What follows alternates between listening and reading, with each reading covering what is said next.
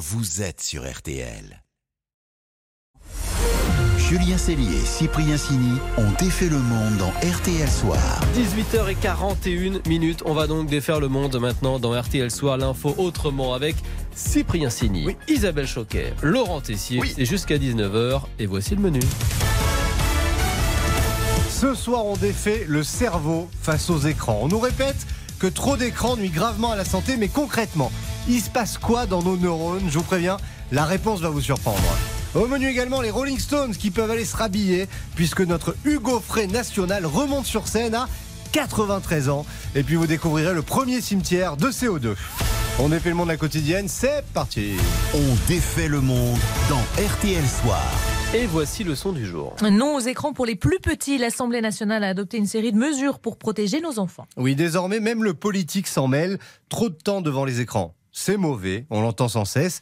Mais pour comprendre pourquoi c'est si mauvais, avec l'équipe dont défait le monde, on a voulu aller un peu plus loin. Il se passe quoi à l'intérieur du cerveau quand on passe trop de temps devant les écrans? En termes chimiques et médicaux, qu'est-ce que ça provoque?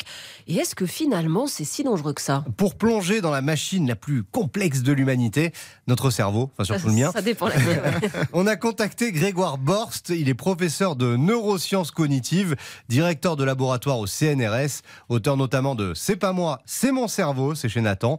Et voilà ce qu'il se passe dans le cerveau des plus petits quand ils bloquent des heures sur des vidéos YouTube. Ce qu'on observe en tout cas chez les enfants et les adolescents, c'est que ça va avoir un effet sur la maturation du cerveau, sur le développement cérébral, ça va l'accélérer. Cette maturation va être un peu plus rapide chez les enfants et les adolescents qui utilisent un peu plus euh, les écrans, c'est-à-dire que notre cerveau euh, notamment euh, va se spécialiser progressivement, certaines régions vont se spécialiser progressivement pour certaines fonctions et que ça, ça s'opère un peu plus rapidement quand vous utilisez plus des écrans. C'est comme si on faisait travailler un muscle et qu'il grossissait plus vite, c'est ça? Exactement. Euh, vous allez avoir des effets de transformation euh, sur votre cerveau. Alors c'est pas tout à fait comme un muscle puisqu'on a une boîte crânienne sur lequel sinon il viendrait taper, mais par contre il se réorganise du fait de l'acquisition de nouvelles compétences parce que quand même utiliser ces écrans c'est aussi développer certaines compétences. C'est assez contre-intuitif. Hein. En fait, on accélère le développement d'une partie du cerveau, on le rend plus fort. Attendez, ce que vous êtes en train de nous expliquer là, c'est que les écrans, c'est super bien. Euh, pas loin. Disons que c'est peut-être pas si grave. C'est difficile pour moi de vous répondre entre le fait que ce soit bien ou pas bien, mais en tout cas, il faut pas tomber dans une espèce de psychose vis-à-vis des écrans. En fait, ce qui va être surtout très important, c'est le type de contenu auquel on est exposé. Et si on est exposé à du contenu de qualité, on a plutôt des effets positifs sur un certain nombre de compétences, même sur des compétences langagières. Donc on peut dire effectivement qu'avec les tout petits, un des enjeux surtout, c'est d'avoir une vraie éducation à l'utilisation de ces écrans et de pouvoir dire à des parents que pour se développer, un enfant a besoin d'être engagé dans différents types d'activités. Il a besoin effectivement de pouvoir aussi être appliqué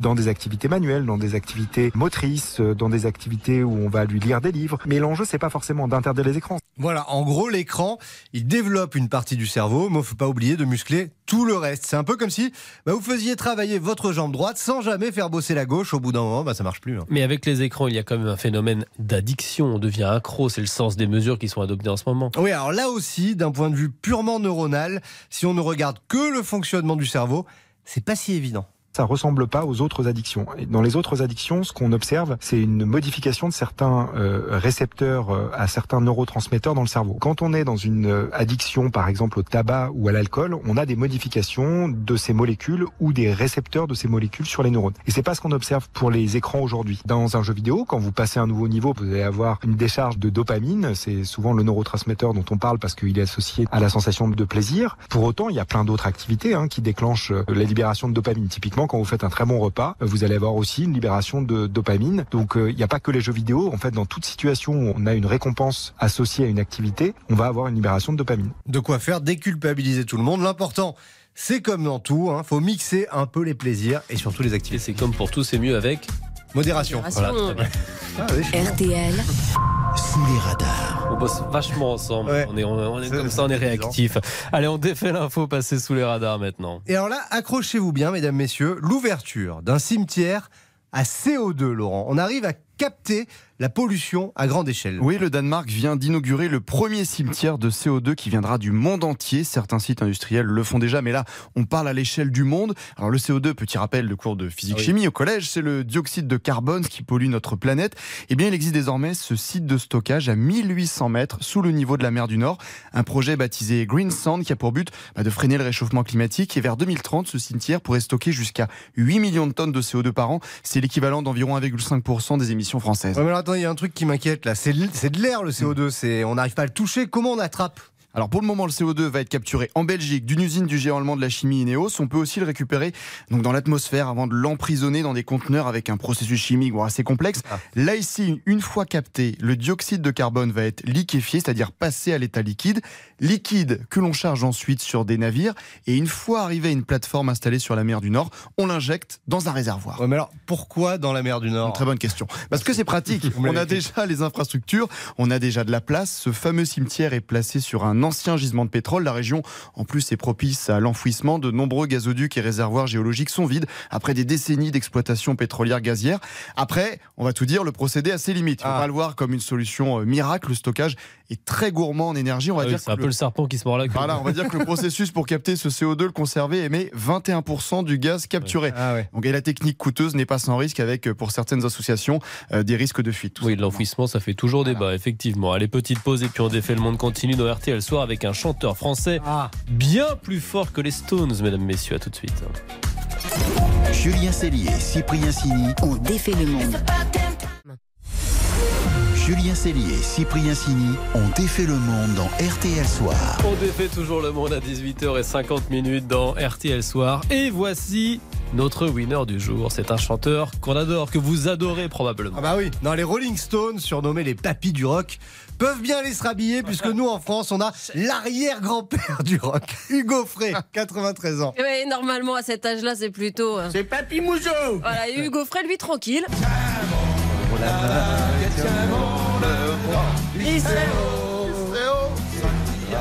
Ah, je vous entends pas chanter. Bon, là, il n'avait que 90 ans hein, quand il chantait, là.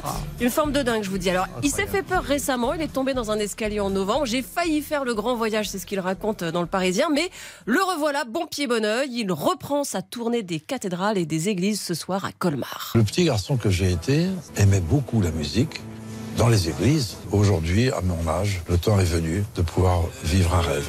Le temps des cathédrales. Oui, bon, bah ça, c'est pas Hugo Frey, d'accord. Okay. Cela dit, non, non, non, non, mais c'est le temps des cathédrales, mais il n'est pas en manque de tubes, notre Hugo Frey, vous inquiétez pas. On a entendu Santiano, c'est son premier vrai succès, reprise d'une chanson de marin anglaise, mais il chantait déjà avant, et figurez-vous qu'il avait enregistré un tube. Je suis le poinçonneur des lilas. Le gars Ça, ça c'est Hugo Frey. Le poinçonneur des lilas, il l'a enregistré en 1959 avant Gainsbourg. À cette époque-là, Gainsbourg l'a chanté dans un cabaret. Hugo Frey l'a récupéré sans trop demander la permission, faut bien dire. Mhm. Et de toute façon, bah, finalement, c'est la chanson de la version de Gainsbourg qui a marqué. Comme quoi, quand même, Hugo Frey a du flair. Tenez, en 1961, il est à New York, il chante au Blue Angel à Greenwich Village et là. Il rencontre Bob Dylan qui s'appelait encore Robert Zimmerman. La première fois que j'ai vu euh, Bob Dylan, j'ai eu l'impression de voir Arthur Rimbaud, quelqu'un d'extraordinaire. Prémonitoire, Dylan, c'est ah. le prix Nobel de littérature 2016 quand même. En tout cas, trois ans plus tard, Dylan débarque à Paris et il va accepter que Hugo Frey adapte ses chansons. Si tu passes là-bas vers le nord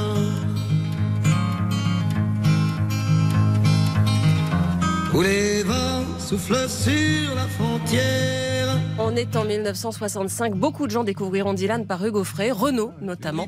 Et puis en 1966, bah encore une bonne intuition. Hein. Dis-moi, Céline, les années ont passé.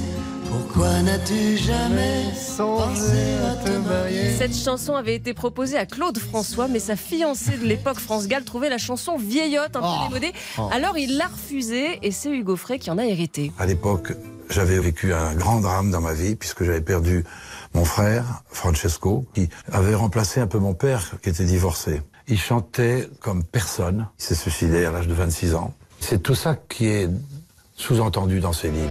Et c'est peut-être pour ça qu'elle nous touche, cette chanson, comme elle a touché de l'autre côté de l'Atlantique une Québécoise enceinte de son 14e enfant, assez pour qu'elle décide de le garder et de l'appeler Céline. Oh, ah bon? Céline Dion. Céline Dion s'appelle Céline Dion grâce à Hugo Frey. Qui doit la vie, pour ainsi dire, à Hugo Frey. Parce que c'est en entendant cette chanson que sa mère s'est dit tant pis, je garde le 14e malgré tout.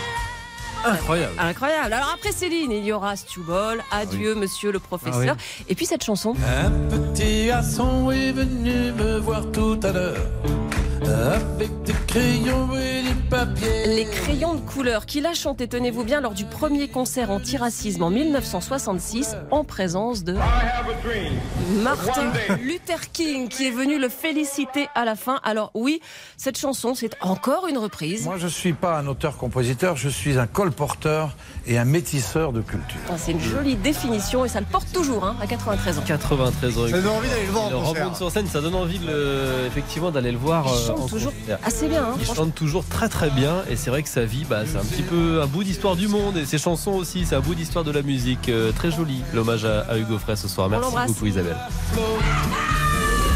Le match des infos pour briller au dîner. Bah déjà l'info Hugo Frey, Céline Dion, là ça méritait un point. Euh, mais bon, Isabelle va vraiment jouer là. Qui détient la meilleure info pour briller au dîner face à Laurent? Isabelle face à Laurent. Alors autre ambiance, un score toujours aussi serré. Laurent mène 59-58. Isabelle a une balle d'égalisation ce soir. Alors depuis aujourd'hui, on peut réserver ses billets de train pour cet été. C'est important de le signaler. Enfin, s'il y a des trains. Et Laurent, vous brillez sur les rails. Oui, mon info pour briller, c'est que la ligne à grande vitesse Paris-Lyon est la plus parcourue d'Europe. 240 trains en moyenne circulent chaque jour sur l'axe. C'est énorme, comme dirait Fabrice Lucchini. Et d'ailleurs, elle représente un tiers du trafic des TGV en France. Une ligne très rentable. On est passé, écoutez bien, de 7 millions de voyageurs en 1982 à plus de 45 millions chaque année. Ça fait du monde. Donc vous pourrez placer cette info cet été si tous les trains bah, sont complets rapidement. Hein. Allez, place à Isabelle. Isabelle rend hommage à Gisèle Halimi, la célèbre avocate féministe honorée cet après-midi par Emmanuel Macron. Oui, on sait que Gisèle Halimi était une femme de caractère, courageuse, déterminée et avec de la répartie. Eh bien, mon info pour briller, c'est qu'elle a même recadré le général de Gaulle. C'était en 1959. Elle sollicitait une grâce présidentielle pour des combattants algériens du FLN. Elle l'a raconté il y a quelques années à la télé suisse. Il faut vous dire qu'à l'époque, J'étais en train de divorcer. Il me toise de la tête aux pieds. Il me dit Bonjour, madame. Puis il hésite et me retoise. Il me dit Madame ou mademoiselle? Et j'ai une seconde d'hésitation et je lui dis Appelez-moi maître. Et pendant tout l'entretien, De Gaulle lui a servi du maître à chaque fin de phrase. Cette info-là, elle est quand même pas mal. Je vais donner le point à Isabelle. Isabelle égalise Vous l'aviez annoncé. Gisèle euh. Halimi qui requête le général de Gaulle, c'est quand même pas mal. Allez, 18h55 minutes, RTL Soir se poursuit dans quelques secondes. Il y aura le journal de 19h et on va défaire votre monde avec des colocations absolument formidables. À tout de suite. On défait le monde. Julien Cellier, Cyprien Signé.